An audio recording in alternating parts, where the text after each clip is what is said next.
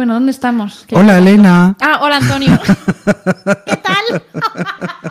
Claro, a ver, esto es que hay que explicarlo, es que nos hemos dado cuenta de que siempre cortamos una parte al principio y como sabéis este programa se puede escuchar también en YouTube y en Spotify.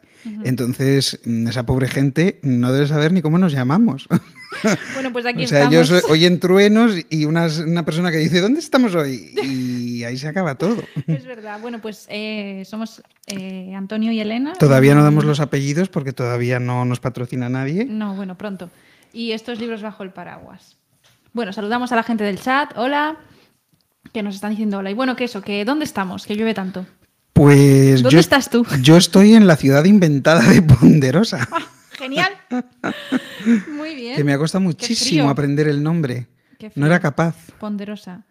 Mm, Yo eh, ha habido un momento en el que quería buscar rosa en el texto de- Ah, sí. del libro en estas aplicaciones Y digitales. te salía todo el rato. Y me ¿no? salía ponderosa todo el Ponderosa, rato. ponderosa, Estaba ponderosa. del pino ponderosa que decía, bueno, por favor, basta.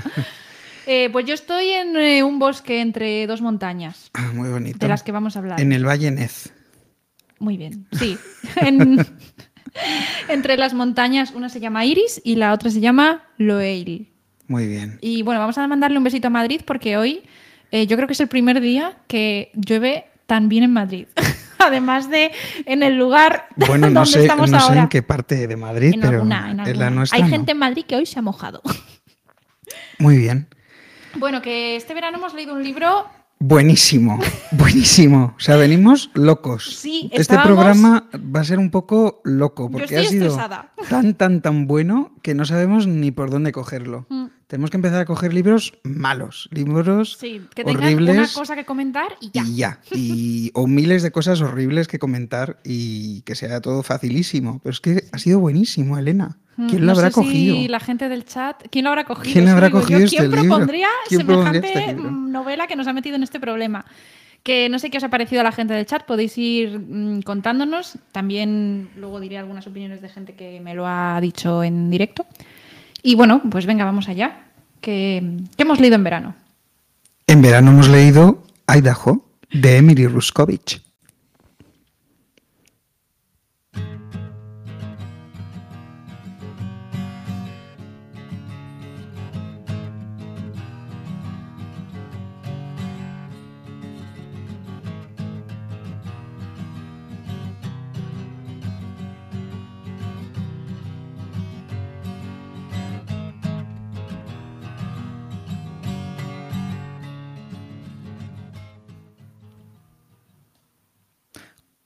Cuento, cuento, cuento.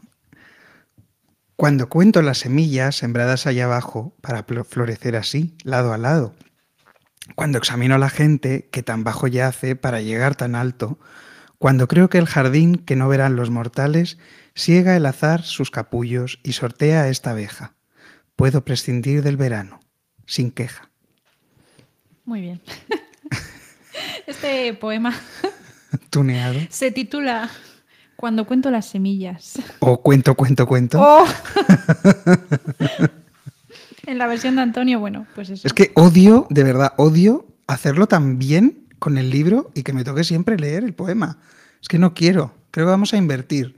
Entonces el que gana elige, ¿no? Como el castigo. Entonces yo gano y como tú pierdes, pues tu castigo es leer el poema.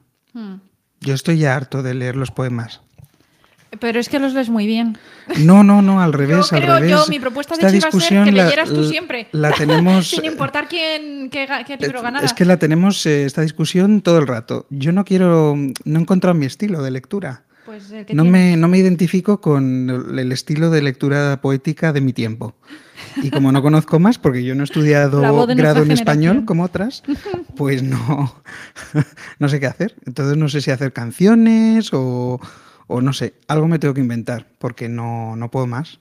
Bueno, pues este poema está, era, está escrito por Emily Dickinson. Yo estaba deseando encontrar un, un motivo para poner un poema de Emily, de Emily Dickinson y me ha parecido que era el momento ya. Sí, la verdad es que Se llama bien, Emily, ¿eh? como la autora de Idaho.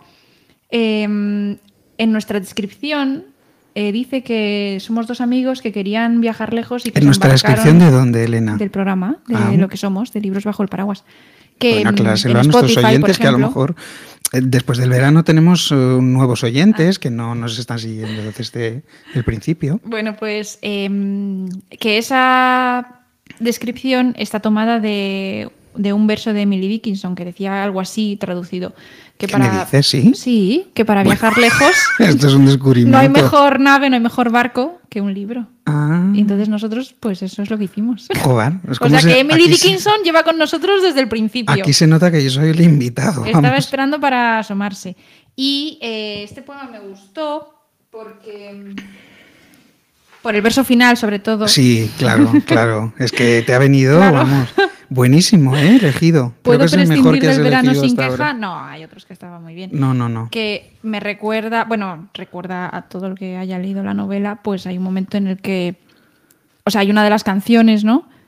Que decía: eh, Odio ver el final del verano, parecería que nunca hubiera llegado, y luego seguía la canción. Pues es Bueno, que- una de las canciones, no, Bueno, la canción, la canción. la canción del libro. Que parece poca cosa, pero no Pero sabemos o no sabemos si es realmente el desencadenante de- del libro. del gran el detonante, que era el tema del mes. Estaba todo ya, parece que lo planeo todo Sí, sí, es desde verdad. el principio. Bueno, pues nada, para situar a la gente por si se han olvidado un poco, o a los nuevos. O si no se lo han leído, ¿no? El leo el libro. res- eso es, leo el resumen. Pues ala. Venga. A ver, Anne, una profesora de música, vive con su marido Wade en las montañas de Idaho. Él sufre demencia, al principio solamente en algunos momentos y luego cada vez más hasta que finalmente muere. Qué horror. Sí. Bueno, todo es un horror. Eh, ya su padre y antes su abuelo habían padecido demencia y era algo que Wade temía y esperaba. Anne cuida y apoya a su marido no solo en el desarrollo de la enfermedad, sino también en la tristeza que lo acompaña. Porque Wade tuvo otra mujer anterior, Jenny, con la que eh, había tenido dos niñas. Un día en el que toda la familia había ido a cortar leña, Jenny mató a la niña más pequeña de un hachazo. Wade condujo con el cadáver de su hija y su mujer, a la que amaba, para buscar ayuda, pero quiso ahorrarle ese viaje traumático a la otra niña. Por desgracia, cuando Wade volvió al bosque para buscar a la hija que había dejado allí, June, la niña ya no estaba. Nunca la encontraron, pese a los esfuerzos de Wade, que conocía ese mundo rural y podía además eh, adiestrar a perros para que siguieran un rastro, y a pesar de que Anne eh, vela por el bienestar de su marido y aunque apenas hablan del tema, ella se involucra mucho en la búsqueda de, de June, de la niña, y además se interesa por la mujer anterior de Wade, Jenny, que sigue en la cárcel. La novela se adentra también en la prisión, donde Jenny entabla amistad con una presa y sufre el castigo que es para ella continuar con vida. Los desvelos de Anne llegan hasta el punto de procurarle un apartamento y ciertos ingresos a Jenny, incluso una vez que Wade ya ha muerto. La narración termina con las dos mujeres reunidas cuando Anne va a recoger a Jenny, que ha recobrado su libertad eh, para llevarla a su nuevo hogar. Más o menos así.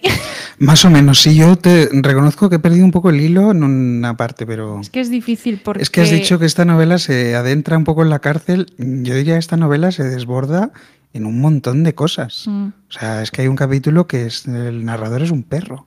Ah, bueno, esa parte me ha parecido. Genial. Un regalo. Ah, bueno, vale, vale. Un regalo que llega O sea que se va. porque se está ya al final. ¿eh? Sí, la novela es que no sigue una línea cronológica, entonces es complicada a la hora de hacer un resumen, que un resumen, pues sí, es lineal, ¿no? El resumen no tiene una aspiración estética, entonces... ¿Nos pues, cuentas un poco cómo está escrita la. eh, estructurada la novela? Pues está escrita en fragmentos que además no, no van seguidos en cuanto a cuándo sucedieron. O sea, lo mismo te encuentras un fragmento del 2025 Claro, así empieza, se titula cada capítulo, ¿no? Con la fecha. con la fecha, sí. Y En la que sucede lo de ese capítulo. lo que te va, lo que viene a continuación. Pues eso, que lo mismo te encuentras 2025 que 1995, que es el año Mm, de las que- niñas, Sí. eh, que mm, dos- 1973, cuando se van a los inicios de la relación entre Wade y Jenny, que cuando te hablan de la nueva relación entre Wade y Anne. Entonces va, pero esto no sigue en orden, o sea, va saltando de una cosa a la otra. Y, mm, Y los narradores también van y además, eso es, además, el libro, aunque está narrado en tercera persona, en estos fragmentos se focaliza en distintos personajes. Entonces, a lo mejor estás siguiendo los pasos de Anne, o a lo mejor estás siguiendo los pasos de Jenny, o a lo mejor los de Wade, o los de un perro, como ha dicho Antonio. O los del padre de Wade. Ese capítulo sí, Sí. me parece a mí un regalo. Bueno, a mí me gustó más lo del perro. Pero claro, sí, los experimentos del laboratorio. Sí. Literarios, y ya lo sabemos. Y mm, bueno, pues eso lo hace inconexo, podría decir alguien. A mí me parece que No. hace este lector, que ya no creo que pueda haber otro, que tiene que trabajar un poco, que tiene que completar el puzzle y e interpretarlo y mm, responder a cosas. Que no bueno, y que a la autora le viene muy bien, ¿no? Porque así nos va desvelando lo que quiere, cuando quiere Eso es. y cómo quiere, porque a lo mejor tú esperarías que algo lo contase un personaje, que algo lo contase Jenny, y no lo cuenta Jenny, lo cuenta otro personaje. También escuché un podcast sobre Idaho eh, que han hecho unos Que chicos. Haces mucha labor de documentación en nuestros Sí. programas. Yo, como soy invitado, no. solo, traigo, solo traigo mi criterio Pues- propio. En este podcast al que voy a aludir más de una vez, porque creo que tenía cosas interesantes, em, se llamaba Bucaque de Libros. Es que el nombre, bueno. ¡Ay, qué horror, Elena! Eh, ¡Qué juega- horror! Pero, si nunca, se- nunca referencias los, así. los no, podcasts pues me ha parecido que... justo decirlo, pero. Pues nunca lo has hecho. Podías pero, haber... mm, Este justo lo podías haber ahorrado. que solo era este. ¡Qué vulgaridad! book Nosotros aquí hablando con- de... Hoy sí, de que te tronchas. No, te pero bueno, por, eh, por salvar un poco. Madre mía. Bueno, pues en este podcast que yo creo que tenía algunas ideas interesantes, una de las cosas que decía uno de los chavales, uno, un chico, era que, mm, que es difícil. Si... Uy, eso ha sido que Whiskels se suscribe, siempre apoyando. Gracias. Hola, Whiskels. Hola, Whiskers. qué bien. No nos has asustado para nada. No nos has dejado nada traumatizados. Whiskers, Decían, gracias. decían en este, en este podcast que es muy difícil cuando eres escritor y tú tienes toda la información en tu cabeza y las cosas bastante claras. Primero, desordenar eso porque tú en tu cabeza lo tienes ordenado. Entonces, para convertirlo en una narración como es Idaho, la novela, lo ha, Idaho. ha elegido el orden. No, Idaho. Bueno, perdón. Aquí no hay ningún ajo, Elena. Spanglish. Eh, ha elegido un orden diferente que además en ocasiones yo creo que es muy importante.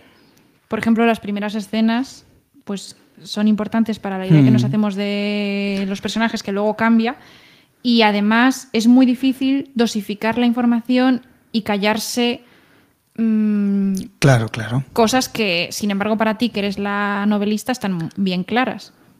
Bueno, es que el principio es súper sofisticado en realidad, porque es la vez que más cerca estamos, o yo creo, el- la voz que mm, nos describe con más detalle lo que os acerca más a lo que pasó aquel día que Jenny mató a su hija de un hachazo, es la voz de Anne, a la que ni siquiera se lo han contado Wade No, es que en primera persona, sino que ha recopilado cosas. Entonces es- yo creo que está muy bien, ¿no? Y es muy Mm. irónico que sea ella la que precisamente, porque luego vamos a ver a Jenny, luego vamos a escuchar a Wade, vamos a escuchar a las niñas, bueno, no, a las dos no, ¿no? Solo a la pequeña, a May. A la pequeña. Mm, Pero, pero que sea Anne la que nos cuenta, Sí. la que se acerca más a lo que pasó. Decían Creo que, que es eso lo hablamos en otro podcast anterior, que cuando recuerdas y cuando imaginas, las áreas del cerebro que se activan son similares. Entonces, Anne está imaginando, mientras que Wade o Jenny están recordando. Y sin embargo, creo que Wade y Jenny mm, sí se deja un poco ver que no quieren recordar. Jenny Claro. sobre todo, Jenny no quiere. Wade no puede. Y Wade no puede. claro. Que hablamos el, el programa anterior de qué? De imaginar No, no sé y- si fue en el programa anterior, pero Ah. hablamos de la memoria y de la imagen. Sí, en el de Solo Humo de Millas. Sí, sí, que. Hablamos de la memoria y de la imaginación y que, y que el cerebro... Yo conté que no, yo nunca veía las caras de los personajes Sí. que leíamos. Mm. Eso es, es Sí, esto lo que es- decías. sí, aquí, aquí. Pues luego casualmente he leído, bueno, esto lo voy a decir así a lo loco, pero he estado viendo The Good Doctor este verano, que está en una plataforma que tampoco nos patrocina de momento, pero que a lo mejor nos podría patrocinar, estamos abiertos. Y entonces un día hice un test de ¿eres autista? A que esto no te lo esperabas, Elena. Y una de las preguntas que a mí me dejó un poco mm, preocupado era precisamente esa, ¿no? Eh, ¿Eres capaz de visualizar cuando lees un libro, como visualizar con detalle eh, la cara del personaje o el lugar que eso? Yo marqué lo mío, pero no he querido investigar. O sea, no he querido investigar ¿Cuál si es un buena? síntoma de autismo o no. Bueno, pues nada. Así Eh, que yo investigaré, uno de los dos, entre tú y yo, estamos los extremos, o sea que estamos ahí, ahí. Bueno, nos está diciendo Alejandro que recuerda un poco al cine de Nolan. Me gustaría que nos desarrollaras eso porque me parece interesante, pero no lo entiendo muy bien. Pues si te lo has desarrollado, la memoria es constructiva. ¿Y eso hace el cine de Nolan? No sé, tú eres la cinéfila. Bueno, ¿A yo mí qué me cuentas? recomiendo Oppenheimer a todo el mundo. Ah, sí. Aquí, en esta... ¿Ah, la has visto? Sí, ¿Y no has visto Barbie? las dos. ¡Hala! Sí, ¡Guau! Barbieheimer. bueno, vamos con Idaho. Venga, Idaho. Idaho. Bueno, pues la memoria era una de las cosas que teníamos apuntadas para tratar. Eh, también esta manera fragmentada de narrar que ha elegido la- Emily Ruskovich va muy bien con, yo creo, ¿no? Con cómo funciona Con la todo, memoria, con todo, con es lo que, que le es está pasando a. Wade. Mm, No sé, es que es un estilo perfecto. Es que es Como perfecta. Como un, guante. Es que es como una novela que sigue mm, como una, un che- una checklist, ¿no? De cosas de una buena novela, cosas de una buena escritor, escritora. Y las cumple todas. Mm. Es que es buenísimo, yo creo. Sí. Pues eh, cosas de la memoria sí que a mí me. detalles que a mí me gustaban era pues como en la cárcel la Jenny entabla amistad con una presa que lo he mencionado antes, que se llama Elizabeth. Y eh, bueno, es que Elizabeth es un poco rara. Entonces. Pero eh, Elena, no, rara, no, o sea, no está bien. Bueno, no está bien, sí, pero tiene dentro de no estar bien, puedes, eso se puede manifestar de muchas maneras. Y una de las maneras de Elizabeth es que, bueno, está como enamorada platónicamente de Jenny, o algo así, o así lo veo yo, no sé. Y Mm, le hace ah. regalos y tiene en, el, en la Es pared- una amistad platónica, no un amor romántico. en- no, romántico no es, pero Ah. no sé. Es muy intenso. Eso sí. Y tiene en la pared como un collage de mm, recuerdos, de fotos, de cosas que son importantes para ella. Bueno, entonces eso es una manera de aludir a la memoria y además a una memoria fragmentada, que no está bien conectada, que tiene cosas que son inventadas, porque a Elizabeth le gusta inventarse cosas. En fin. Claro, pero mira, aquí vamos a recuperar lo de la memoria reconstructiva de Alejandro-Martínez-V, que nos ha dicho, eh, porque eso del collage en la pared eh, viene de antes, ¿no? Viene de un collage que hacía con su anterior compañera de celda, con Sylvie, a la que acuchilla en la pierna. Y, y ahí también tenían una relación que parecía muy buena, pero para Elizabeth como tiene Era muy buena hasta que a Elizabeth se le Claro, cruza, se, se le cruza el cable. Le parece tóxica, pero precisamente ese collage que hacían las dos hablaba de esto de la memoria, de cómo se reconstruye, se difuminan los bordes, mm, se introduce una memoria de una en la otra, ¿no? Porque ellas hacían el juego de que se conocían de toda la vida y por eso mezclaban pues las fotos de ambas de niñas, de adolescentes, Y se inventaban enfada recuerdos. porque le estaba robando porque la le está infancia robando la infancia, sí, le está robando su identidad. Al final, no le está Sí. robando lo que es ella, sí, ¿no? lo que quién es. sí. Y, y- y es que está muy bien porque realmente es un tema que se reproduce y está vibrando en todas las historias, ¿no? Este hecho de eh, hacer y deshacer, ¿no? De cómo la memoria va como una ola en la playa, eh, Sí. haciendo marcas. A veces, por ejemplo, Wade a veces recuerda cosas, a veces no recuerda nada. A veces no sabes qué es lo que recuerda y qué no. Y a veces esas olas también se llevan la memoria de los demás, ¿no? Porque hay un momento que era muy bonito, bueno, muy bonito no, realmente no, es bastante terrible. Eh, que él le pregunta, eh, Wade le pregunta a Anne eh, si antes de estar con él había estado con otros hombres, Hmm, ¿no? Y ella le miente y le dice que no. hmm. Pero no le miente como malvadamente, si es que como el otro pobre hombre vive ya en un limbo de la demencia y no recuerda cosas y tal, y ella dice que Anne piensa, ¿no? Eh, y se siente muy liberada de que toda su vida anterior a Wade desaparece. Y para ella Para- es como un... Wade, sí. Se siente mucho más ligera, ¿no? Y para ella misma, ¿no? O sea que el Mm. hecho de, de decir eso, de mentir, eh, para ella supone una liberación porque se, toda esa parte de su vida desaparece. Y yo creo que esto está presente en un montón de personajes, ¿no? Ella misma dice que no recuerda nada. Anne nació en Idaho, Idaho, y, y a los tres años se fue a Escocia, A Escocia, ¿no? sí. Y Sí, luego no- volvió, luego vuelve, pero ella dice que no recuerda nada de esos tres primeros años, que es como si nunca hubiera estado en, en Idaho. Mm. Y, y es que lo hace muy bien, Emily. Sí, a mí también me gustaba mucho. Muy lista. Tenía apuntado que parece, te, dan a entender que hay días que Wade que Wade arrastra una Ah, tristeza constante por lo que ocurrió. Y, pero claro, como su memoria está deteriorándose, pues hay días que Wade simplemente está triste, pero no, es, no sabe por qué está triste. Y eso me parece Sí, sí. muy terrible, pero muy acertado, porque hay veces que tú te despiertas, a mí me pasa con los sueños, que son al final son cosas que no recordamos, pero que han pasado por nuestra mente, que tú te despiertas y sabes, tienes una sensación que no puedes negar que tienes, pero no sabes por qué es ¿Ah, sí? ¿Eso te pasa a ti? alguna vez. Ah. En Desayuno con Diamantes hay un momento, la en la película, yo no sé si esto está en el libro de Truman Capote, pero bueno, hay un momento en el que ella eh, le dice que, mm, que si no ha tenido nunca un día rojo, Ah, que los días negros es cuando uno llega tarde al trabajo o llueve y no tiene paraguas y tal, pero que los días rojos son días en los que uno tiene miedo y no sabe por qué es. ah, Y que ella de vez en cuando tiene un día rojo. ya. Y pues Wade tiene días azules. Todos los días son azules. Y- pero no sabe por qué es. Entonces, mm, no sé, yo solo... claro, a mí cuando me ocurre eso siempre lo achaco a que he soñado algo. Ah, sí. Sí. Yo es que me suelo acordar, la verdad, de los Yo me sueños. acuerdo, la verdad, bastante. Casi Pero, todos los pero a lo mejor no te acuerdas bien de todo lo que pasaba, pero sabías que, que estabas intranquilo. Es que mis sueños siempre son triste. horribles, la Ah. verdad. Siempre tengo sueños de pesadilla, de estrés, ansiedad, me persiguen, esas cosas. No, no tengo sueños tristes o divertidos. ¿Tú tienes sueños divertidos? ¿Has soñado cosas divertidas? Divertido, no sé, pero emocionante sí. ¿Ah, sí? Como de aventura. Ah. De, ¿Y te salen bien las cosas en la aventura? Sí, si tengo la sensación de emocionante, sí. Es que han salido bien. Sí. Puedo Pues no tener sé. sueños horribles. A lo mejor esto pero- es también una pregunta de algún test online gratuito, de No alguna algo del También tengo sueños horribles, ¿eh? Yo, el soñar que estoy en un vehículo y que ese vehículo cae por un puente, Uy, eso no me ha pasado en la vida. a mí me sucede a veces. No. No, no, es una vez, es, es más de una. Bueno, eh, ¿qué más? Teníamos... Ay, Elena, es que me da pena darle carpetazo a la memoria, que yo creo que Bueno, es el tema todo- principal del libro. Lo vamos a ir metiendo, ¿no? En cada, en cada cosa metemos algo de la permeado. memoria.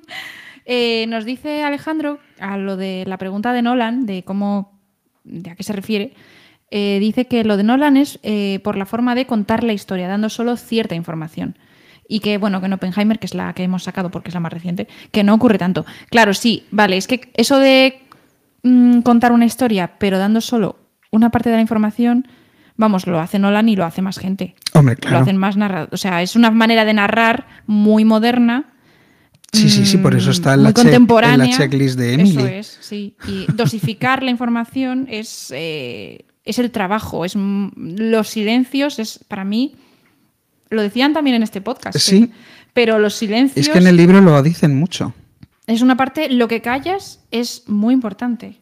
Mm, Becker, Madre mía. Becker. Todo lo que Becker Qué está despliegue, todo lo ¿eh? que Becker está callando, yo creo que Becker es un salto y es un tipo mm, que hace explotar las cosas porque una cosa que Becker hace muy bien es callarse. es que es muy fuerte. Si lees un poema de Becker y te y no te fijas en lo que Becker está diciendo, sino en lo que Becker se está callando, ojo, eh. Tela. Entonces, eh, y aquí lo hace muy bien.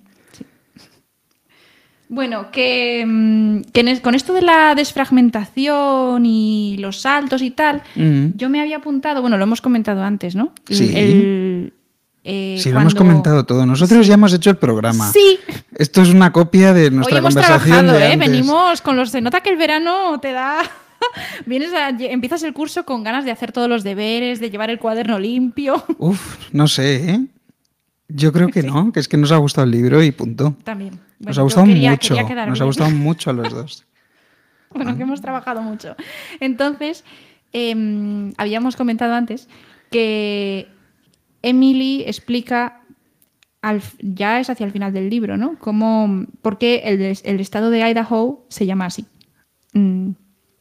Y Nos lo cuentas, ¿no? os lo cuento. Bueno, cuéntanoslo tú, si No, quieres. hombre, yo hablo del fragmento. Yo tengo un fragmento que quiero Pues leer. dínoslo el fragmento. No, pero antes de eso hace falta contar por qué se llama Ah. así. ¿Tú te acuerdas? Pues sí, se llama así porque un, el delegado del gobierno en esa región, que todavía no tenía nombre y todavía no era un estado, pues eh, tenía una niña, una hija, ¿no? Que se llamaba Ida. Aida. Y entonces estaba en el Congreso del Capitolio y la niña estaba ahí por ahí correteando y escapándose y entonces él la iba llamando, ¿no? Como Aida, Aida, ho, ho, stop, ho, ho, Aida, ho, Aida, ho. Y entonces eh, los congresistas que no se enteraban de nada, solo oían lo de Idaho, Idaho, y le dijeron, pero qué palabra tan hermosa, qué maravilla de palabra, pero ¿dónde has aprendido esta palabra tan preciosa? Y entonces él como todos los estadounidenses, pues recurre a los nativos americanos para inventarse sus historias, ¿no? Esto es como lo de Stephen King, que todo sucede porque están en un cementerio, en un antiguo cementerio de los nativos, ¿no? Y por eso hay maldiciones y espíritus. En Estados Unidos solo tienen esas historias. Entre las ¿Cómo? brujas que vinieron de Europa, pero que ahora resulta que no, que vinieron de los esclavos de África, bla, bla, bla, bla, bla, y los nativos americanos tienen todo resuelto, toda su, todo su universo. Y entonces les cuenta que es la, que es la palabra que usan los indios Sosan o Sí, Sosane algo así, o algo sí, así. La tribu, perdón, que ya no sé eso. Y para describir eh, que sale el sol. Y entonces, bueno, les parece aquello una maravilla, una cosa preciosa. Y lo ponen de nombre a un estado. Eh, pero no sé muy bien por qué. Luego descubren que no, Sí, que no era prospera. un timo, que era un timo. Y entonces cambian. Lo cambian a Colorado. El nombre del estado es Colorado. Sí. Pero la palabra ya ha adquirido vida propia. Sí, y. Y además el señor este, pues ya lo sigue diciendo allí por donde va. Y se la ponen a un tren. A un barco de ¿A un vapor. barco? ¿A un barco de A vapor? un barco de vapor, no era un tren. No, Que a también un funcionan con vapor. No, a un barco de vapor. A un barco de vapor que va por aquellos ríos. eh, memoria es que por aquellos ríos americanos que son como España Sí, entera en un río. Eso. que miden de ancho lo que mide España, así, es. entero. Cabe España entera ahí, en los ríos Y- americanos. bueno, a Portugal Ah, por lo dice menos. Alejandro, Alejandro confirma que es un bar. Un barco de vapor, hombre. Hello, ya. tú estaba en un tren. Hombre, pues no. Y, y nada, y entonces a la gente le gusta mucho el nombre, le gusta mucho el nombre y una seño, y alguien se lo pone a su hija. Mm, Una de mujer, nombre de una niña. mujer empoderada, porque No, se lo pone a alguien un matrimonio a su hija. sí, pero es la mujer la que luego se empeña. Mm, es que ¿no? esa niña es la sobrina de una go- mm, gobernadora de, ca- de Estados Unidos, que es la que otra vez eh, lo propone. Y se lo ponen al nuevo estado de Idaho. Idaho. Entonces, dice Emily, Aquí viene, ¿no? La memoria, la reconstrucción y la fragmentación. eso es. Leo, si sigues la pista, eso es lo que encuentras. Una niña, una mentira, un vapor. Luego otra niña. Y por último, esta tierra. Pues yo creo que la novela, vamos, yo creo, me parece evidente, que la novela se titula Idaho porque transcurre en Idaho, por el mundo rural, por las montañas, por la naturaleza implacable, pero también mm, por esta mm, falsa historia de, de- O sea, bueno, falsa en cuanto a la, im- a la historia que se inventa el tipo del nombre de la tribu. Sí. Cómo eso acaba siendo el nombre de un estado. O sea, cómo algo que es totalmente inventado, ficción, acaba siendo eh, el nombre de una tierra que no es para nada ficción. no sé si me explico. Mm, sí, sí, claro. Y, y yo creo que eso es un poco, o sea, en la novela hay varios momentos en los que eso sucede también, en los que, pues primero se haz- hay estos saltos, que eso ya lo hemos explicado, Sí. y luego, pues la ficción o algo que alguien ha interpretado de manera errónea tiene unas consecuencias muy, Muy importantes reales. para las vidas Claro. reales, eso es de la, de la gente. Sí, hay muchas eh, Luego comentamos historias esos- así. Ya iré diciendo. Como cuando les cuentan, cuando Wade y Jenny, los padres de las niñas, se mudan a esta montaña donde viven, les cuenta el que se les vende la tierra, que sí, que no se preocupen, que allí vive la montaña, en lo alto de la montaña, vive el conductor del autobús escolar y que por eso nunca van a tener problemas en invierno, porque el ayuntamiento se va a asegurar de que la carretera que sube a la montaña esté despejada. Y luego resulta que no, que era mentira, ¿no? Pero, pero sí que encuentran en lo alto de la montaña un antiguo autobús escolar desvencijado. Entonces, eh, bueno, estas eh, mentiras hechas con pizcas, ¿no? Con esquirlas de realidad Sí. que, mm, Luego iremos comentando que tienen consecuencias, pues mm, bueno, en este caso muy reales y muy graves, porque ellos pasan el primer invierno con Jenny embarazada, Mm. eh, totalmente aislados. Sí, bueno, es que Wade se pone a talar, ar- a talar árboles para construir una pista de aterrizaje. Porque cogen un seguro de helicóptero. Para un Yo helicóptero. lo tuve que leer dos Yo veces. Dije, a ver, seguro de helicóptero. Yo dije, pero este señor. Nos tendríamos que hacer uno aquí, un seguro de helicóptero. Bueno, pues nada, talar árboles. A lo mejor Yo ayer estaba hacer. preocupado porque cuando nos llegó la alerta de que nos íbamos a inundar, yo como vivo en un bajo dije, ya está, este es el fin. O sea, necesito mi helicóptero, mi helicóptero que me salve, que me lleve lejos de- del, del, eh, océano que va a inundarnos, ¿no? Madrid. No os preocupéis, al final no ha sido así. No. Mi casa no. está, bueno, afortunadamente, ¿eh? lo estamos, Estamos vivos, pero tratando, llueve mucho, lo ¿eh? estamos No si tratando con, risa, pero en realidad no es nada de risa, ¿eh? que hay Ya, gente no. a la que se le ha inundado la casa de verdad. Ya en parásitos eh, sucede. Bueno, pues, eh, pues esto de los saltos y de la desfragmentación y tal, yo quería decir también eh, que quiero lanzar a los jóvenes investigadores de literatura la propuesta de que escriban un artículo sobre la novela Idaho y tratando de relacionarla con algún tipo de composición musical, no sé, pues es que yo no controlo tanto de música, pero una fuga o mm, una sonata, algo así. A lo mejor le hemos dado esto vueltas y en realidad eh, se podía haber hecho como un, como Un soneto, un, ¿sabes? En plan A, B, A Yo es que veo que la música es tan importante en la novela.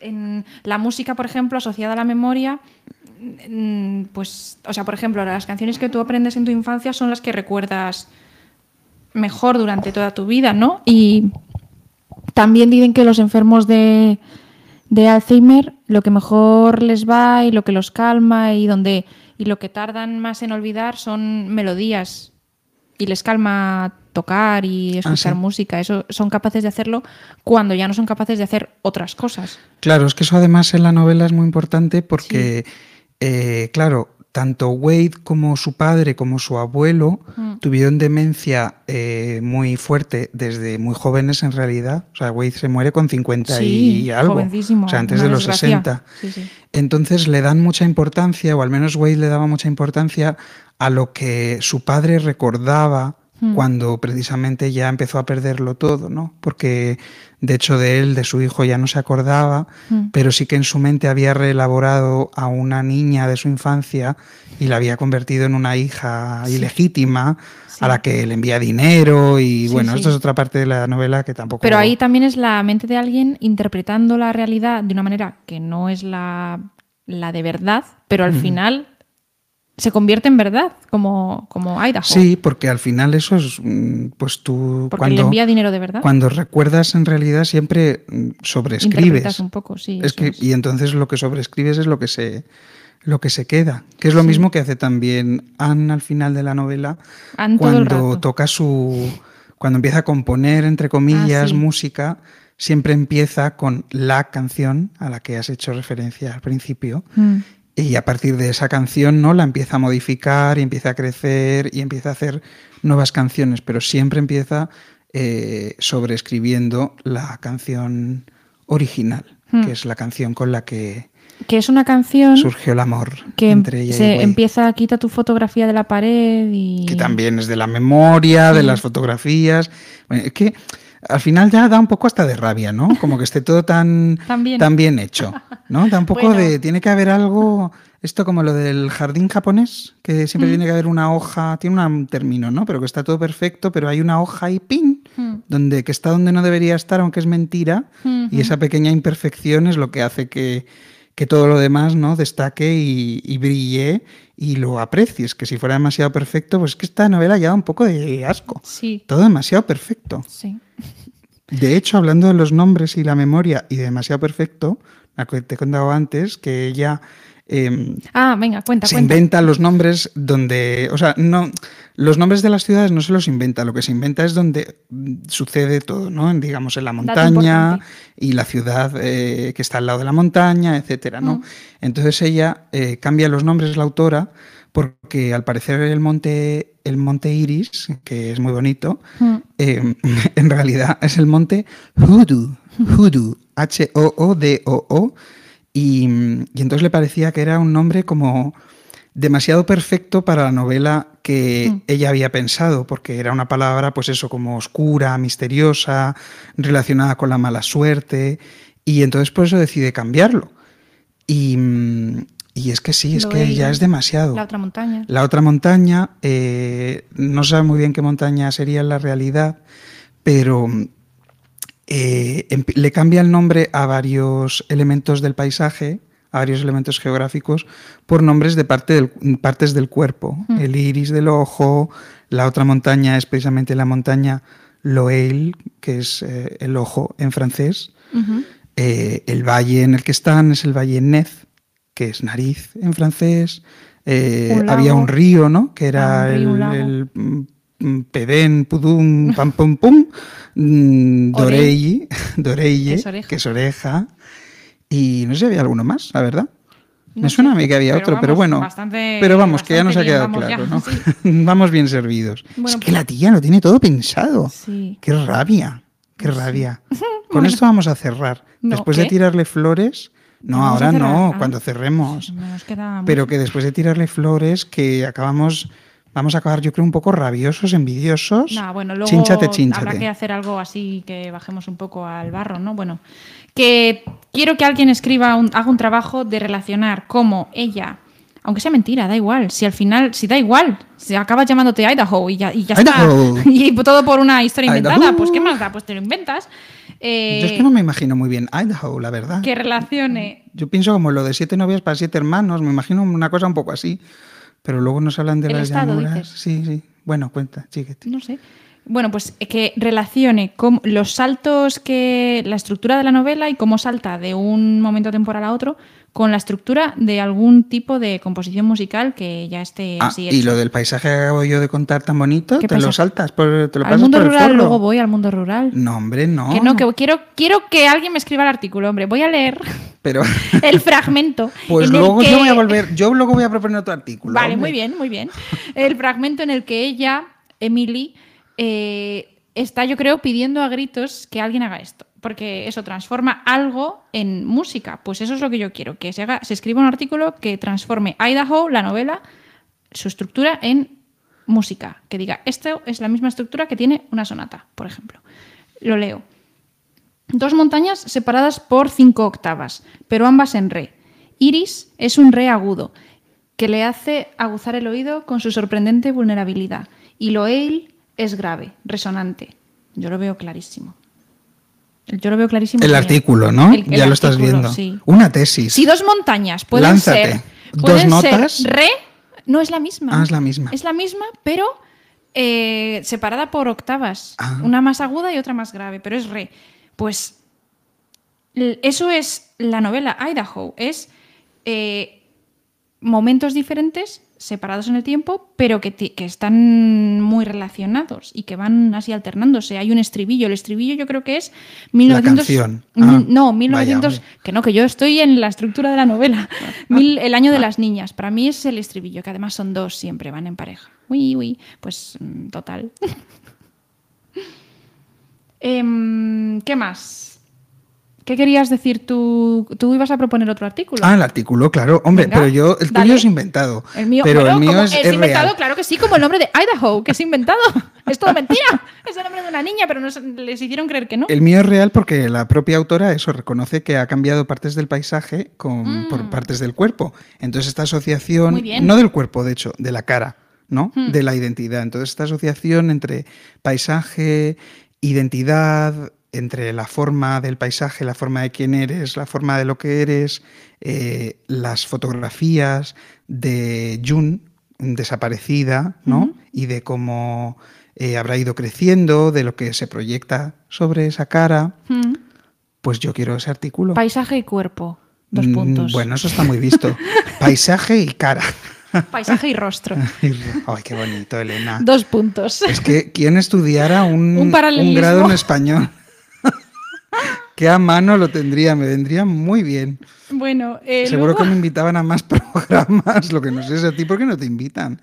¿Pero qué tienes? ¿Contrato de exclusividad con la guerra chimpancé? Pero ¿Para si no qué? te ¿Para dan no un duro, dile, mm, No. denuncia,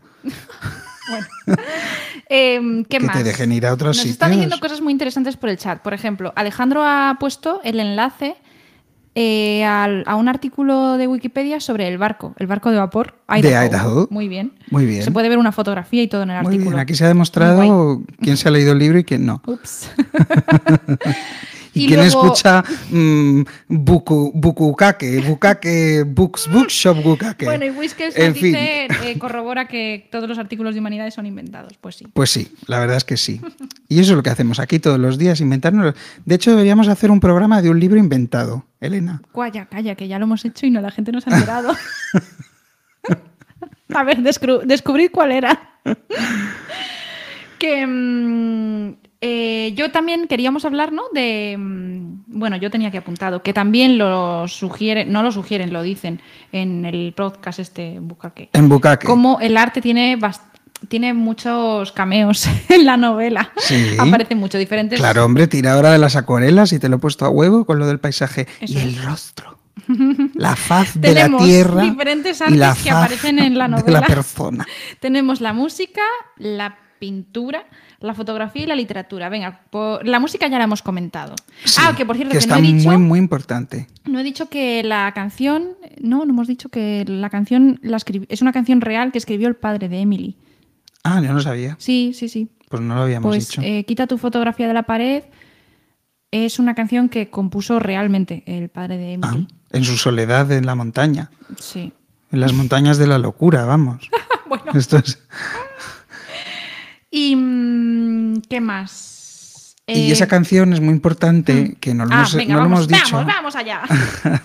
Luego seguimos con el arte. Es muy allá. importante porque Anne, durante toda su vida, hasta el final, piensa o teme o quiere, se culpa a sí misma porque cree que la canción Mm. fue el detonante de que Jenny, en un golpe de locura, matara a su hija. No, esto no se sabe, o sea, ella no lo sabe, nunca se lo ha preguntado a nadie y no se atreve, pero lo piensa todo el rato y lo reconstruye y le añade detalles y es algo que, bueno, pues que probablemente no fuera así. Porque pero- es que, a ver, hay que contar que Venga, vale. eh, como Wade está muy preocupado porque piensa que va a tener demencia, se apunta, se, se apunta a clase de música. Sí, de piano, ¿no? De De, piano. solfeo. Pi, pi. Para, porque eso puede ayudar a que a retrasar. Pobre, sí, Ya. porque bueno, teme lo peor que Sí. al final pues llega igualmente. Entonces, ¿quién es la profesora de música? Anne. Y entonces ahí Anne y Wade se conocen. Y se enamoran. Yo no sé si se enamoran ahí. Sí. Anne piensa que sí. Bueno, y él también, si lo dice la canción, el final. Me enamoré cuando entraste en, la, en mi clase, la primera vez que entraste en clase. Pero eso lo dice quién. La canción. Ya, pero eso no es Wade. ¿No es la letra de la canción? Vale, pero Anne no, eso Wade no lo suscribe, no sabemos. Bueno, no sabemos, vale. No sé, yo no tengo tan claro que Wade se enamorase ahí. Y mm, entonces Wade aprende a tocar esta canción y parece, o sea, Anne se inventa, se imagina Eso es, vamos allá. que dado que Wade eh, pues a lo mejor practicaba esta canción, pues la hija, May, la pequeñita, pues la estuviera tarareando en ese momento. Cuando y Jenny la escucha y dice, esta canción la está... ta-". O sea, además el fragmento es muy bonito porque te dice que Anne se ha colado en la casa hasta el punto Sí. de que Es que la niña está cantando la melodía que Anne le ha enseñado, pero claro, cantar exige una respiración, un tono de voz. Entonces Anne está en la respiración de su hija. Y claro, esto a Jenny la vuelve loquísima. Y, Y coge un hacha. Coge el hacha y se la clava. Pero todo ¡Chas! esto está en la cabeza de Anne. O sea, nadie nos lo ha dicho. Jenny no nos lo ha dicho. Jenny en ningún momento piensa en otra mujer cuando Jenny está en la no nos ha dicho nada. No, Jenny no dice nada. Pero bueno, es que luego quiero hablar de Jenny. Vale. Pero cuando Jenny recibe la carta que le comunica el fallecimiento de Wade, que la escribe Sí, Anne, no, no piensa Jenny no que piensa hay otra en la Sí. otra mujer. Entonces Ya. no está yo atormentada también lo pensé, por eso. la otra mujer. Entonces yo creo que todo está en la cabeza de Anne. y de nuevo aquí tenemos un Idaho de Es manual. que lo tendríamos que hacer verbo, ¿no? Sí. En vez de sí. inventar, un sinónimo de inventar, Aidajear. aidajear. o. Aidajar. Yo aidajo, tú aidajas. Claro, pues Anne aidaja total porque Jenny Aidaja mata a su hija. Y ya está, y a partir de ahí tira, tira, Tira millas. pero vamos, Hasta A donde llegue, hasta el final de la novela. hasta ir a buscar a Jenny a la cárcel cuando sale, me parece que necesidad. había. Hombre, pues sí, porque ella se siente muy responsable. Ya claro, se siente muy responsable porque se lo ha aidajado. Ella sola. No, hombre, y porque ella nos dice muchas veces que mm, como la pequeña murió, Jenny está en la cárcel, la mayor, la niña mayor desaparece, aunque probablemente esté muerta, y el padre Wade eh, está perdiendo toda la memoria y ha perdido todos estos recuerdos, pues que ella muchas veces siente que la familia, no solo el drama, sino toda la historia de esa familia, solo vive ya en ella. Entonces, Bueno. bueno. no es que se sienta solo responsable por lo que ocurrió, muerte, sino como por ser el último testigo ¿no? de algo que, el último guardián de algo que si no va a desaparecer. Sí, teníamos un audio de una lectora, ¿lo pongo ahora? Sí, para claro. pensar un poco sobre. Porque, y mientras tanto, la gente. Y a ver qué nos sugiere eso. Eso, y según lo que nos diga la lectora, ¿Por pues luego Jenny- tiramos por, ¿Por algún qué lado. Jenny mató a su Hija pequeña. A su hija pequeña. No sabemos. Eh, bueno, el libro al final me ha gustado. El comienzo era tan, tan impactante que, que después de ese comienzo casi me costó, me costó seguir leyendo. Pero bueno, mm, luego el libro fue ganando, fue, fue ganando y bueno, y al final sí me ha gustado. Eh, bueno, hay muchas cosas que me han llamado la atención del libro y, pero bueno, sobre todo mm, es la, la sensación de cómo viven un poco los colonos eh, en su tierra, eh, sin re- relacionándose muy poco, sin tener amigos.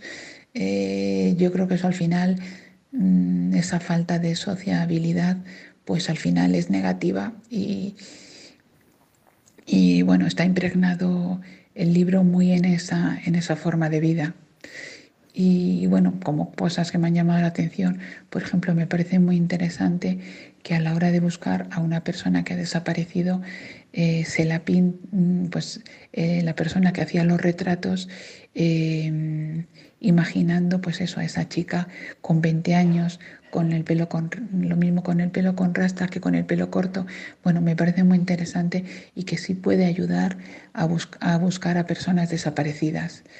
Y bueno, pues a- al final eh, la conclusión es que el libro, el libro sí me ha gustado.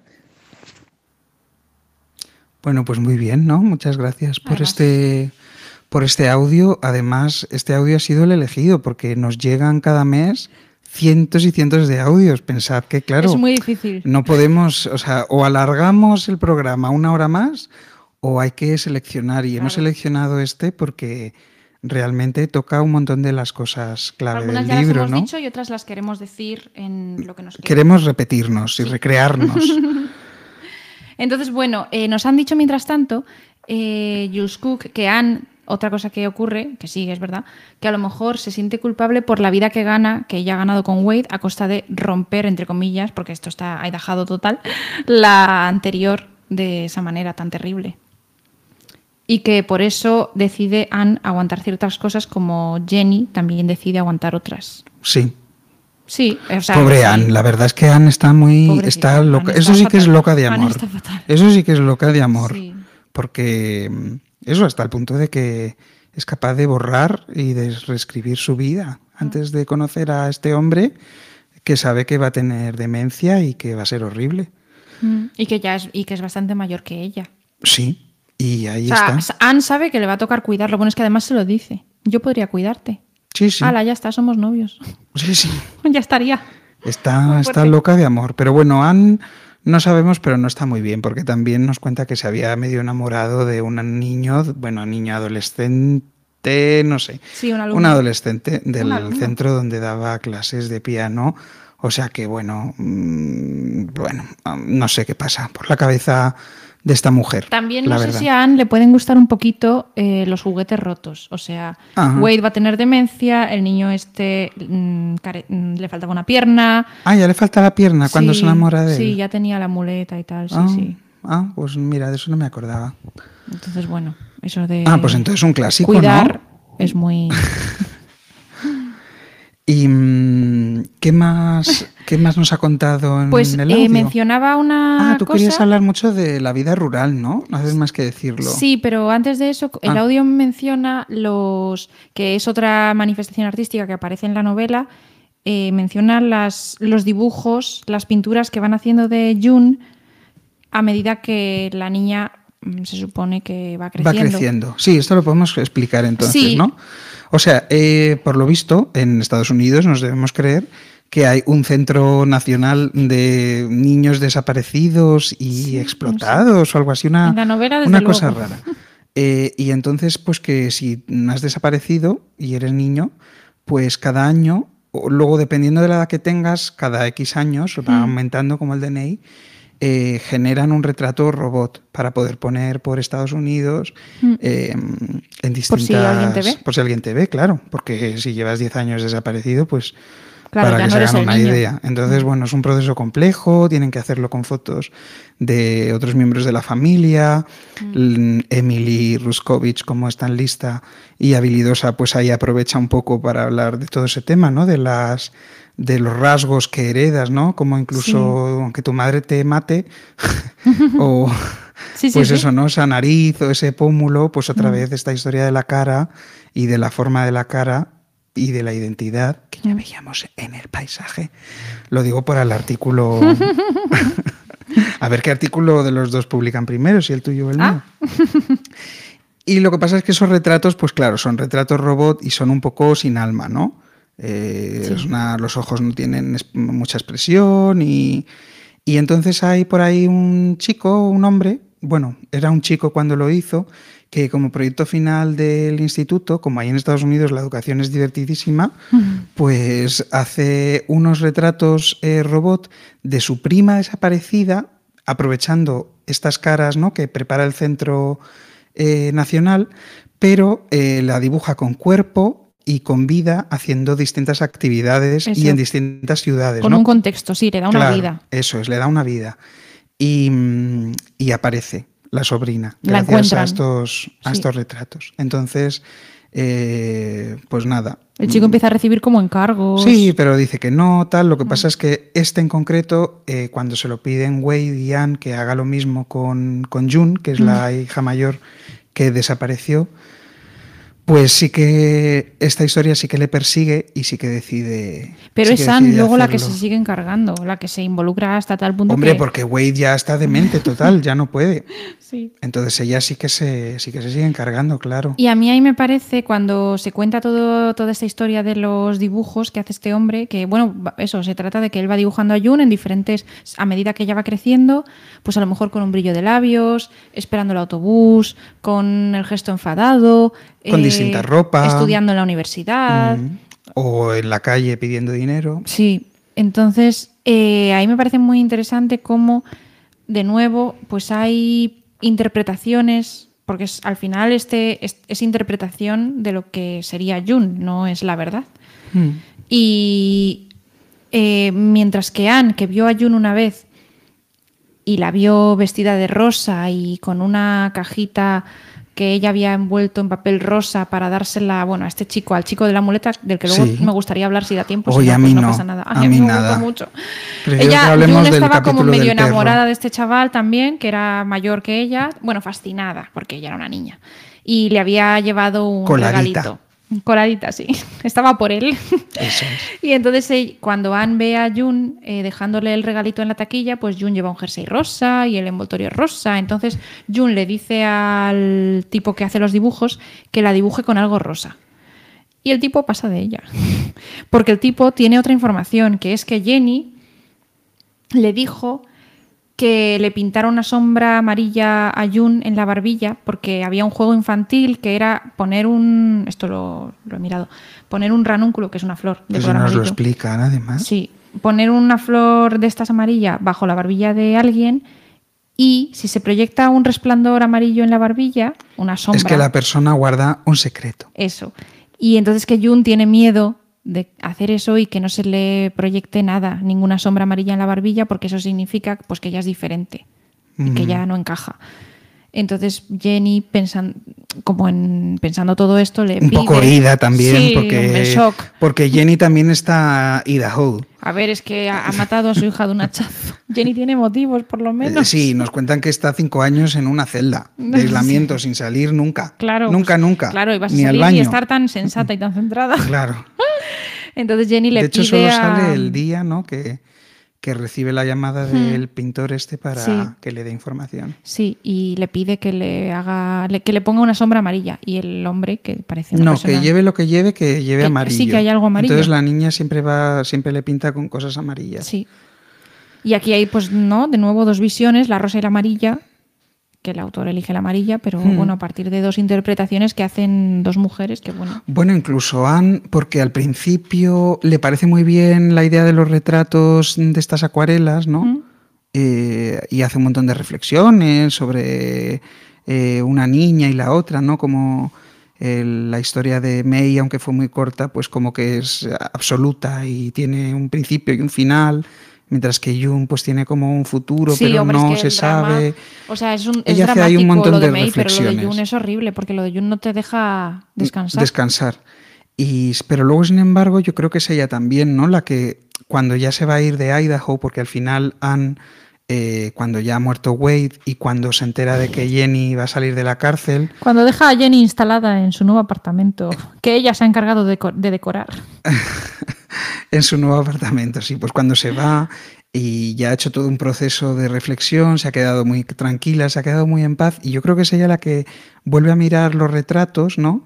Y dice que, que ahora prefiere el retrato eh, robot, no la acuarela, Mm, ¿no? sí. Como que lo que al principio Ya, veía ya como falta de vida y mm, tiraron a las acuarelas porque tenían esa necesidad de darle a Jun una vida y un futuro Mm. eh, y un desarrollo, eh, ahora mismo, mm, luego al final prefiere el otro retrato, ¿no? Que interpreta como una paz Sí. y un descanso que es más acorde con, con lo que siente Con- en ese y momento. con la verdad, probablemente. Sí, con la verdad, claro. Y luego, mm, eh, bueno, aparte, otra manifestación artística que supongo que podría contar es la fotografía, que ya hemos comentado. Sí, ya hemos comentado. Y, mm, El dibujo. Ay, sí, Elena, que ya no te entretengas Bueno, más pero con que- las manifestaciones No, artísticas. no, quiero hablar de la literatura, que también me parece muy importante. Bueno, ah, sí que nos ibas a contar, ¿no? Lo de los versos jámbicos. No, o eso los no. ritmos jámbicos del sí, corazón. a ver, en la cárcel, cuando están en la cárcel, eh, bueno, Elizabeth es castigada. Elizabeth iba a clases de poesía que había en la cárcel. Elizabeth es una presa, Es una presa, sí. que es la del collage y la que apuñala a Silvia, para Eso es. situarnos. Y entonces cuando apuñala a Que Silvia la castigan y le dicen no vas a volver a las clases de poesía nunca en tu vida porque ella había, se había apuntado a unas Sí, clases sí. que daban allí en la misma cárcel. Y entonces Jenny empieza Como a es una asistir, señora también muy especial, Sí, empieza a asistir a esas clases de poesía y toma apuntes para Elizabeth y presenta poemas que ha escrito Elizabeth siguiendo esos apuntes. O sea, Jenny deja de existir y no en solo, esas que, clases no solo que tome para apuntes, ser Elizabeth. sino que mm, no, es- o sea, no toma apuntes sobre lo que dicen los profesores, Mm. sino que pone, este profesor dice esto y fulanita Sí. pregunta esto y se responde, o sea, hace una transcripción quién ha de leído, lo que sucede sí. en la clase. Sí, como para que Elizabeth esté allí, o sea, lo más Eso parecido a es. estar allí.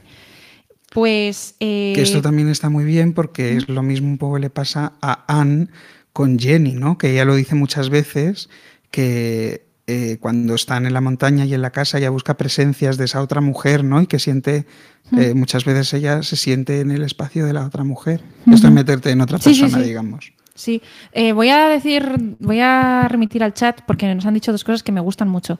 Eh, Whiskels ha hecho El una broma ida- con, nos propone un, trabalenguas con el verbo aidajar, fenomenal. Bien. Ya está- se están creando hasta trabalenguas, bueno. Trending topic.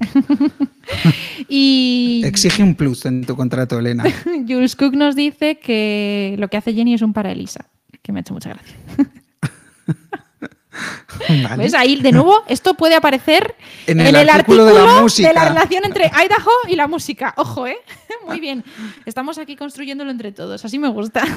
Bueno, si luego nos citan. Claro, hombre, claro. Yo creo que Hombre, va a si ser tú has citado a los del autoría conjunta. eh, vamos, has citado el porno literario ese y no nos van a citar a nosotros, que somos Bueno, un pues, cielo y un eh, amor. la literatura también es un arte que aparece en la novela en diferentes. Yo voy a destacar, aparte de esto de que Jenny va a las clases de poesía eh, para Elizabeth, em, a mí me gustan dos partes especialmente. Una, cuando Elizabeth recibe un poema que ella ha escrito con una anotación del profesor que le dice Ah, "Esplénd- eso es estupendo. espléndida, coma, Elizabeth. Y entonces ella Como está mal. como está un poco así, le gusta leerlo y quitarle la coma en su imaginación. Y el signo de exclamación. Sí, y es verdad. Y entonces ella, claro, si le quitas la coma, es que qué importante, ¿eh? La coma, sí. Y si le quitas la coma a espléndida, coma, Elizabeth, pues ya el espléndida hace referencia a la propia Elizabeth, a persona. No a la Entonces- poesía. Y entonces a ella le encanta. Y está todo el rato Y espléndida. él se lo repite y se lo repite así en bucle. en Y tiene unas guirnaldas de papel que cuelgan del techo y como son guirnaldas y así va, va en cadena, en curva, Sí. es como que ¡fium! ella baja la curva esa visualmente y para ella la curva esa representa el espléndida Elizabeth todo Espléndida junto. Elizabeth, me parece sí, una sí, maravilla. Y luego hay otra parte que esto me lo señaló, antes de que yo llegara, me lo señaló otra lectora habitual, otra seguidora del podcast, Sofía, que es cuando Jenny recibe la carta de que Wade ha muerto, que la ha escrito Anne, y cuando la recibe está como en shock y pff, vale, se entera de que Wade ha muerto Sí. y ok. Y luego, un año después, la vuelve a leer. Y entonces, eh, frases que para ella habían pasado desapercibidas en la primera lectura Sí. cobran vida y aquí tenemos el silencio explotando. Le empiezan a decir que a lo mejor está todo en la cabeza de Jenny, pero aquí me parece que acertadamente, Sí, acertadamente. le empiezan a decir cosas que ella no, en las que ella no había reparado. O sea, leo. Em, hay un, la primera frase en la que ella se fija en esta segunda lectura es eh, lamento tener que ser yo quien le dé la noticia, ta, ta, ta. Entonces, claro, ella ahí lee entre líneas en los bueno, en el lamento ser tener que ser yo, o sea, yo, la segunda mujer de Wade, la sustituta, la que ha usurpado quién es usted. Un poco le, yo creo, una disculpa, ¿no? O- Sí. Luego hay otra cosa que dice, es eh, hacia el final no recordaba nada de su vida. Eso es buenísimo. Wade. Y entonces ahí Jenny entiende que Anne le está, está- queriendo decir, Wade no recuerda tu crimen, Wade no recuerda lo que hiciste, como un poco estás ni perdonada. lo que hiciste ni lo que perdió. Sí. Y eso es, en cierto modo es un, Un alivio. Sí. Sí. Y Buenísimo. luego le dice también eh, ¿Dónde está enterrado dónde está Wade? enterrado Wade. Le dice, Wade está enterrado en Grangeville, junto, a su, padre. padre. Y entonces Jenny se da cuenta de que May, la niña a la que ella mató, También estaba enterrada. tiene ahí. que estar enterrada ahí porque es No, donde no, Wade... tiene no, sabe que estaba sí, sí, enterrada sí, ahí. porque tenían el... Bueno, el, el, ni- el- Es la parte de la tierra parte comprada, De sí. tierra comprada familiar, sí. Entonces es una manera indirecta de decirle dónde está enterrada su hija. No, no solo Wade, sino su hija, que es, bueno. Y eso me parece también, Buenísimo. sí, magistral. Bueno, es que esto te viene este fragmento como anillo al dedo, ¿no? Porque el valor de la educación, de la educación litera- en literatura y lengua, Claro. porque ella lo Eso dice, siempre. ¿no? O sea, ella dice que eh, Ah. Cuando pasa este, todo, cuando vuelve a leer la carta, descubre todas estas cosas, Mm. porque sin darse cuenta ha estado yendo A todas las de clases de poesía. poesía, Sí, de sí, sí. lengua, no son solo de poesía, de historia, de lo que vayan siendo, ¿no? Entonces ella se da cuenta, pues, de que ha adquirido una nueva sensibilidad con el lenguaje, Mm, eh, que a... es la que le permite entender cosas que antes nunca hubiera entendido. Sí. Así que esto lo tienes que, vamos, Yo te quería lo podrías enmarcar. Y preguntar a los, a los parawares del chat, al final, cuando Anne está adecentando el apartamento que luego va a utilizar Jenny, Anne se pasa por la Facultad de Filología. Sí, porque ahí es donde va a trabajar Jenny.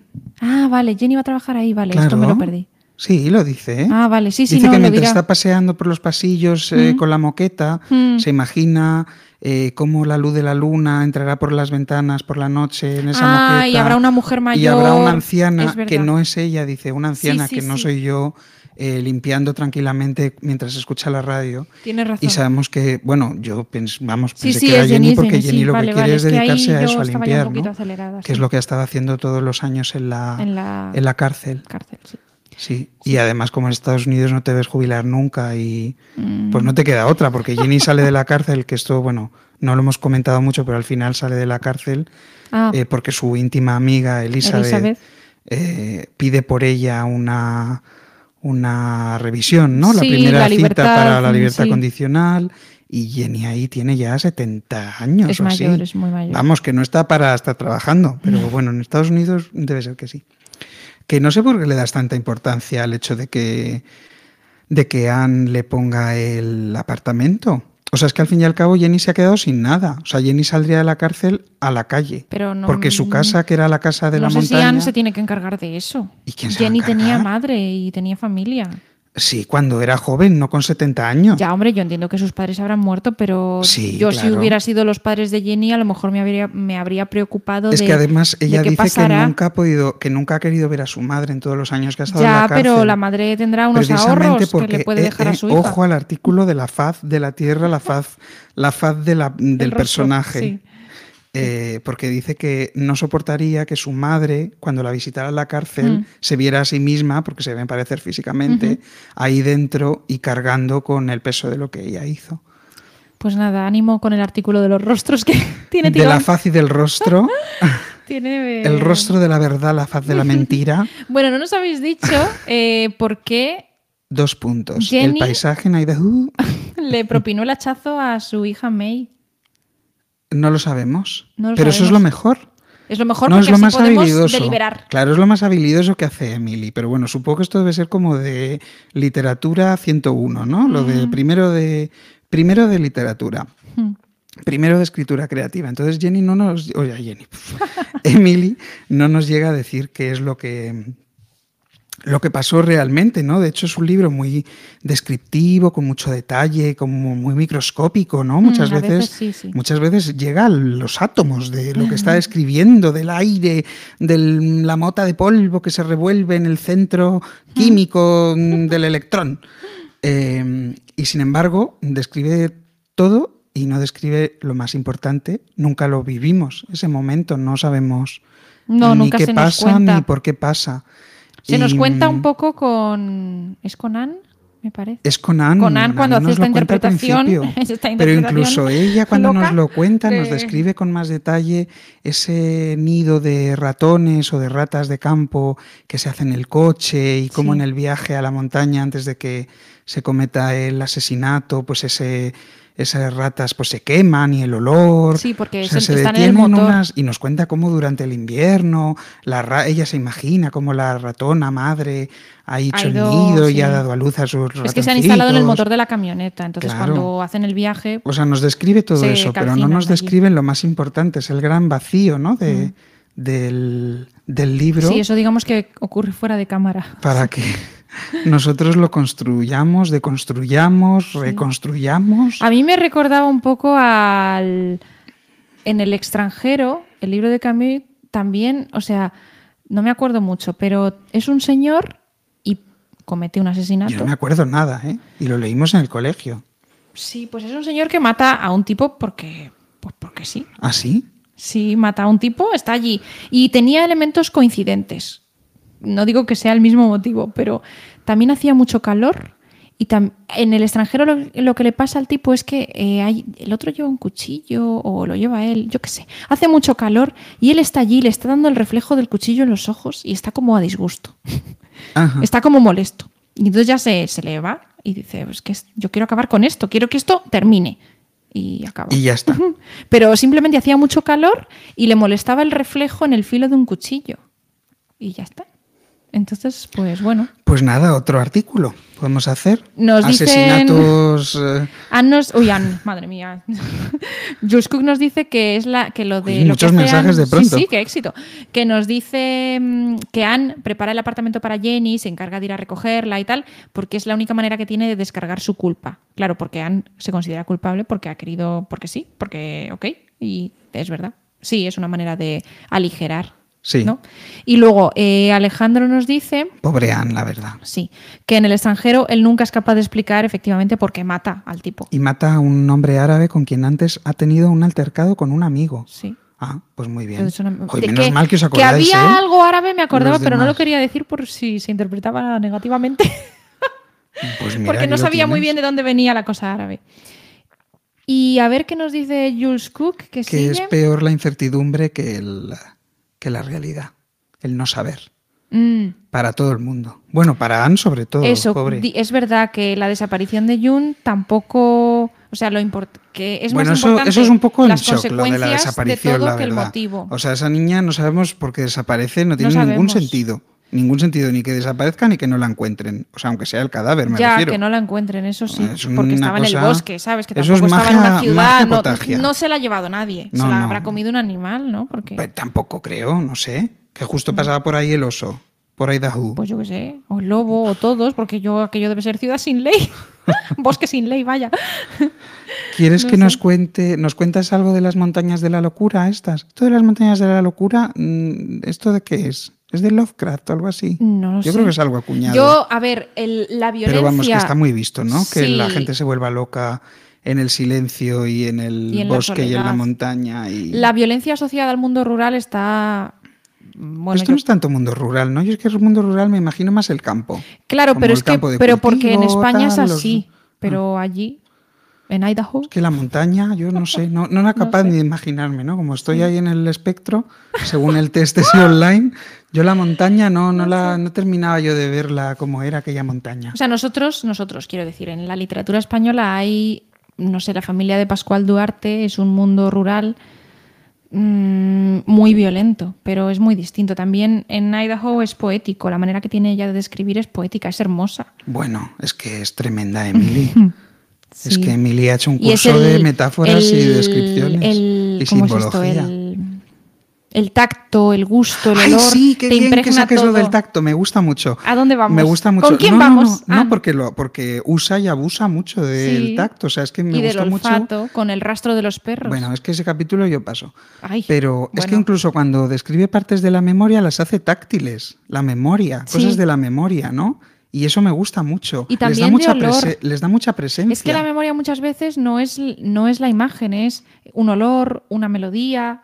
Y entonces ya ahí, ahí, ahí viajas, ahí haces ¡fiu! y te vas.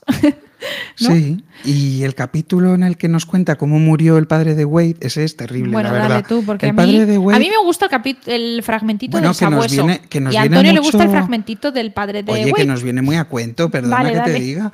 Pero es que, claro, es que Emily, como es una. Es, va, va de huello. Yo creo que es el momento de compararla con Maggie O'Farrell. ¿Ya es el momento? Sí, bueno, porque pues Maggie. O'Farrell también te impregna, te pringa Te y, esto es lo que hace esta mujer con los tábanos ahí, que yo pensaba, es que me están picando a mí. Bueno, es que lo de los insectos en Estados Unidos, yo tengo miedo, ¿eh?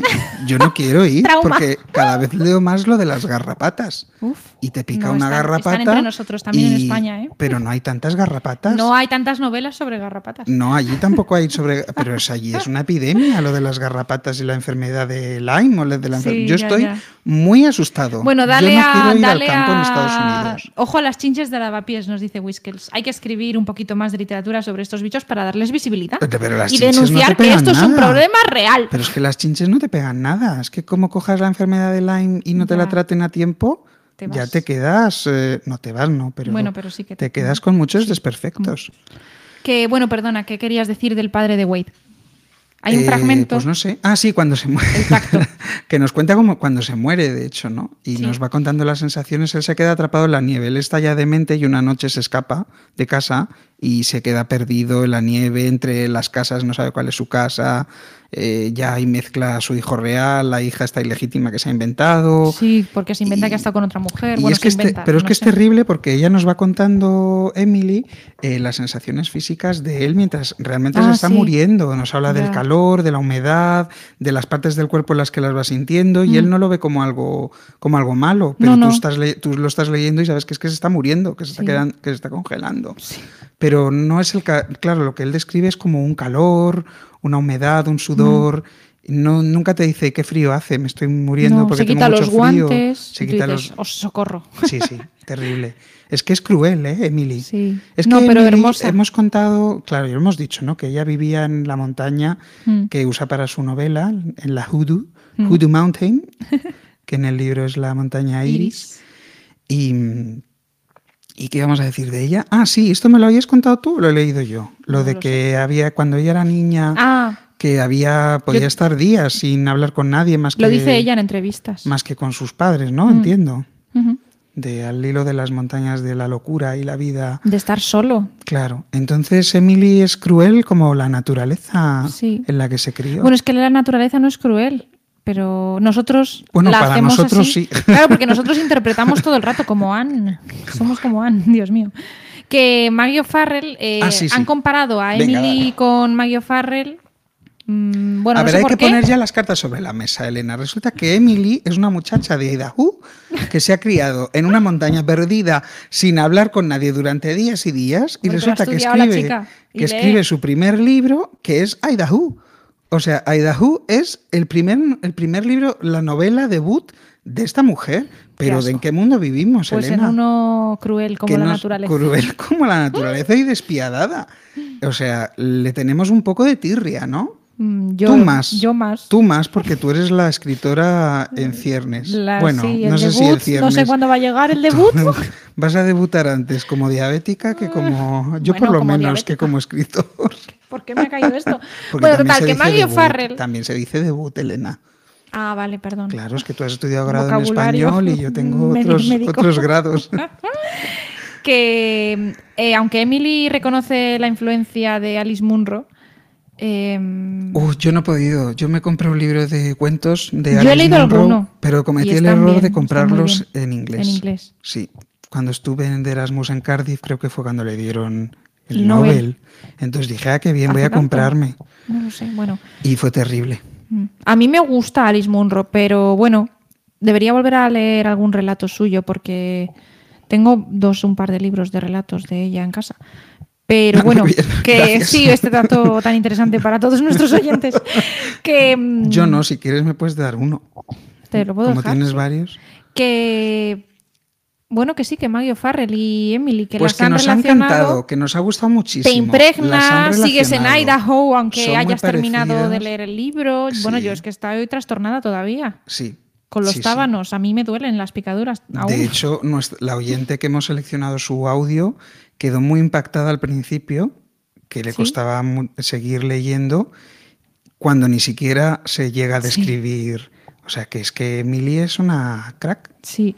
En Hamnet eh, hay un capítulo que, aunque Hamnet es maravilloso, el capítulo en sí también mola un montón. A ver, hemos hablado antes de esto. Hamnet es más maravilloso que Sí, Idaho. es más maravilloso porque Vale, en porque es más contenido. Yo lo veo más maduro. eh, se le ven menos las costuras. Eso es. En Idaho a veces hay un poco de costurita. Yo creo que los personajes, o sea, hay pers- Un poco bandazos, yo no, creo, y para personajes que, jo, mí. que Para ya- mí el perro fue el gran bandazo. Ah, bueno. No. Pero hay personajes que tienen un comportamiento que a mí ya me resulta.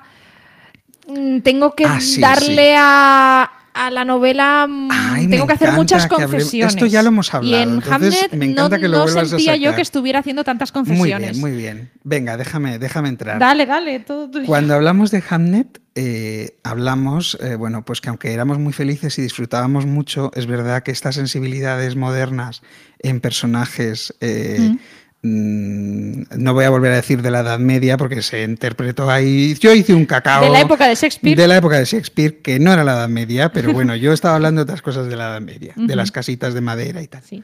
para nuestros oyentes y que no me que no digan. Y, y hablábamos de eso, ¿no? De que, bueno, que eso a mí, aunque me encantaba, me costaba un poco darle ese punto de verosimilitud. Mm. Y hemos hablado, ¿no? Que en Idaho em, esta sensibilidad de los personajes Mm. es menos verosímil todavía, por lo menos para mí, porque es muy difícil encontrar, o sea, me ha encantado, ¿eh? Sí, sí. Pero es muy difícil estas formas de pensar que tienen incluso la niña cuando la describen. Sí, em, muy mayor, me ¿no? parecen muy especiales. O sea, me parece que realmente es muy difícil encontrar a una persona que viva así, que sienta así las cosas. Entonces, que todas las personas de un libro Sí. tengan esa sensibilidad, pues a mí me gusta mucho, pero me echa un poco para atrás. Y por eso, no, que ya sabes por dónde voy a ir, no me pares, vuelvo a reivindicar, vuelvo a reivindicar Ah, a bueno, Isabel Allende. Bueno, Isabel, Isabel, la gran reina. Ay. Eso sí que es una, una cosa, eso sí que es un talento, vamos, un Nos equilibrio. dicen que tenemos que superar Hamnet. Mm, Bueno, Antonio tiene que superar Violeta. Violeta, Aquí cada uno con sus con su tema. Es que Yo en realidad no lo digo, pero tengo que superar número dos. Yo no me, no me he recuperado. Por favor, por de favor, por favor. Yo sigo enamorada y sufriendo en silencio. ¿Por Fonquinos? Sí. Pues yo no, yo prefiero volver a Sally. Pero, pero sí, es que Isabel Allende, de verdad, eso sí que es un talento para escribir un personaje que cobra vida, que es verosímil, Mira. que tiene corazón, que te habla de la condición del ser humano, pero desde una cosa íntima, eh, sofisticada y al mismo tiempo eh, En sencilla. Yo vuelvo a mi trauma. Eso, eso Al es Isabel, eso es Violeta. Es que yo he querido volver a venir como invitado Pues con un libro relete- de Violeta. relete Violeta. Y Elena no Cuando me lo quieras, ahí permite. está. No me permite, Elena, que yo vuelva a traer a Isabel Allende a este espacio mm, tan maravilloso en el que, al que me invitan. Bueno, en Hamnet hay un capítulo dentro de la novela que, en el que habla de cómo la peste llega a través de una pulga. Y en Idaho, al final, hay un capítulo que a mí me parece como lo de la pulga, pero en Ay, Idaho. que te gustó.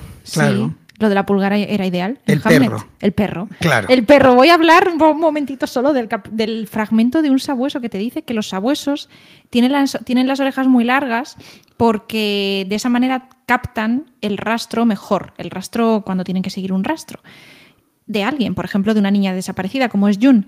Y, y luego tienen Que huele a perro asustado. que- bueno, es que en eso no hemos entrado. No hemos entrado. Y luego que tienen muchas arrugas, muchos pliegues, a porque ver, las rastro- tiene largas porque les llegan al suelo y hacen el efecto túnel para que todo el olor Y captan cosas. vaya directamente a la, A a la nariz y a las arrugas. a las de la arrugas nariz. y se queda el, el olor del rastro que están siguiendo se queda en las en los, En los pliegues, pliegues de, su de la piel. y en las arrugas y además como son tan arrugados no ven y entonces están siguiendo su Solo miran rastro al suelo, a solo miran al suelo. y, y- y entonces es maravilloso Y te Ay, empieza a entonces describir todos los rastros que encuentra en el bosque. sí entonces hay un, un el crescendo del un crescendo mojado y el Buah, ciervo y la, te, te y lleva te rastro de arrastra cerveza. Y entonces tú estás llegas al clímax y entonces luego te dice Y yo pensaba, ¿y por qué porras no encuentra a la niña si tiene tanto olfato? ¿Por qué no la encuentra? Porque en el guante huele a de todo menos a la niña.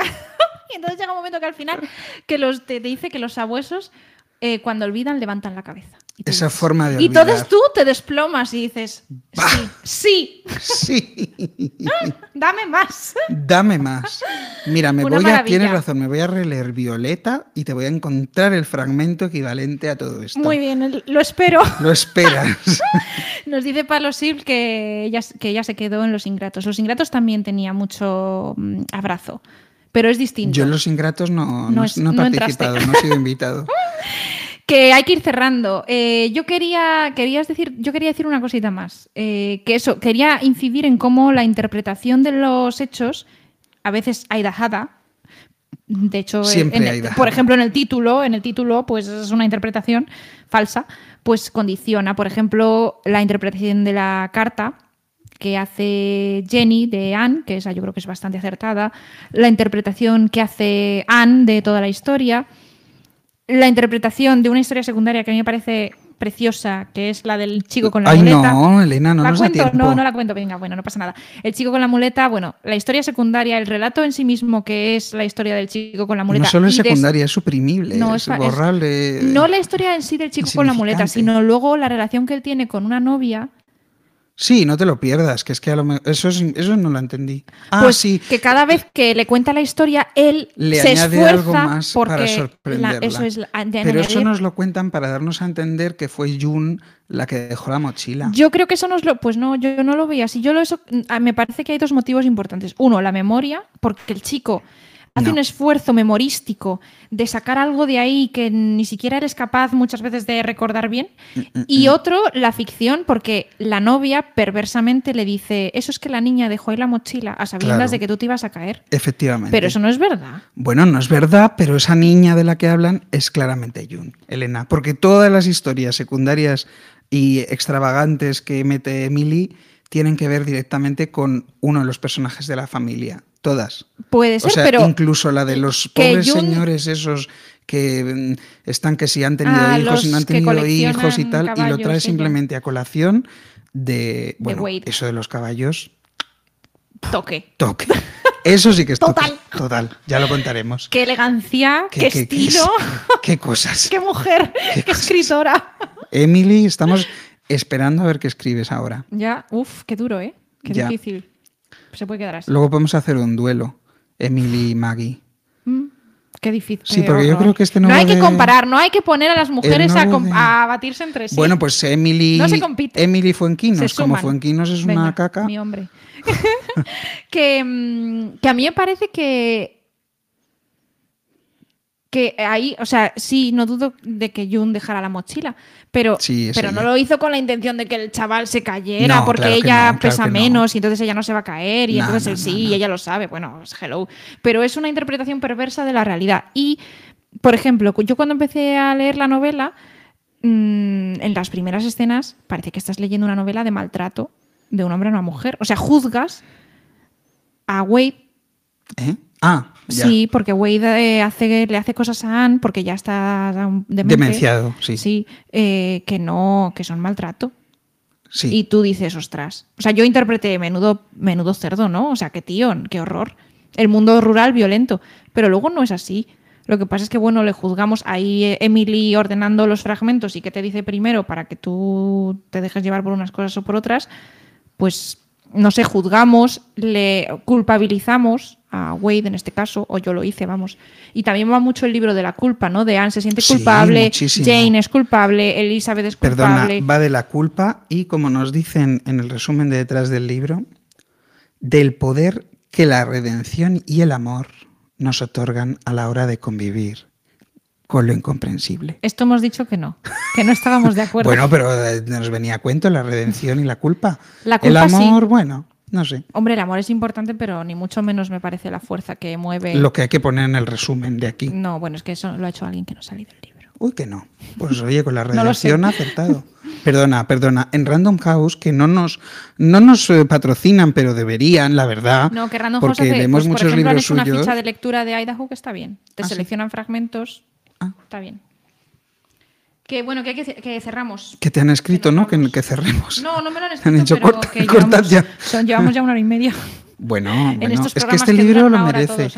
Mira, es que no podemos coger libros que nos gusten tanto, Ya. porque yo creo que nos quedan los podcasts más serios, ¿no? Como que lo tratamos Ay, con lo mucho, muy bien. con mucho respeto. Es que había tantas cosas que decir de Idaho que, Ya, y las que se nos han quedado. Pero no podemos, tenemos que volver. A mí solo me llames ya cuando haya salido un libro como el señor Wilder y yo, que como era una basura, pues yo me lo pasé bomba, porque estuve todo el día, todo el rato rajando, papá, papá, papá, patatín, patatán, patatín. A mí no me vuelvas a traer ya con estas joyas, yo estas me las Bueno, leo en pues no casa. propongas libros tan guays, porque Idaho fue... Porque es que luego nos quedan los programas, pues esos serios, ¿no? Como con mucho respeto. Y tú y yo. Hombre, en este hemos propuesto dos artículos académicos, ya me dirás. Pues fíjate, Estamos subiendo el Estamos nivel. subiendo el nivel del programa. Nos van a poner ya la- el curso a en la universidad. Vamos a empezar a hacer el programa en inglés. Conferencias. Porque Bueno, entonces sí, ya nos llaman, hombre, nos llevan a Bye, bye. O nos Ah. llevan a la Universidad de Idaho. De Idaho, a la Facultad de Filología. Vamos, no creo que nadie haya hablado limpiando. tanto de Idaho como estamos hablando nosotros. Mm, No todavía. bueno, que nada, que muchas gracias a Por haber venido todos yo. los participantes del chat. A mí, hombre, a tu, a tu invitado tendrás que agradecerle que haya venido. Gracias, porque mm, yo no voy a estar el mes que viene. El mes que viene Antonio no está. ¿Vas a desvelar quién va a ser la persona invitada? ¿O va a ser sorpresa? Mm, Yo no voy a estar, así que nada, os podéis desconectar. Va a ser una persona que no ha estado nunca, pero bueno. Pero que ha estado siempre eso es, en qué el bonito. silencio, como en la memoria, no como, tan en, en el silencio. como en ¿eh? Idaho. Como en Idaho. suyo. Bueno, lo dejamos ahí. Venga, Ahí en. empieza por ¿por qué letrita? Por ese. Empieza por ese. Y sigue con la letra. Ya está. Bueno, que eso, que muchas gracias y estad atentos a las redes porque ya ponemos el tema del mes, los libros para votar y empezamos a leer en septiembre. Muy bien. Adiós. Adiós.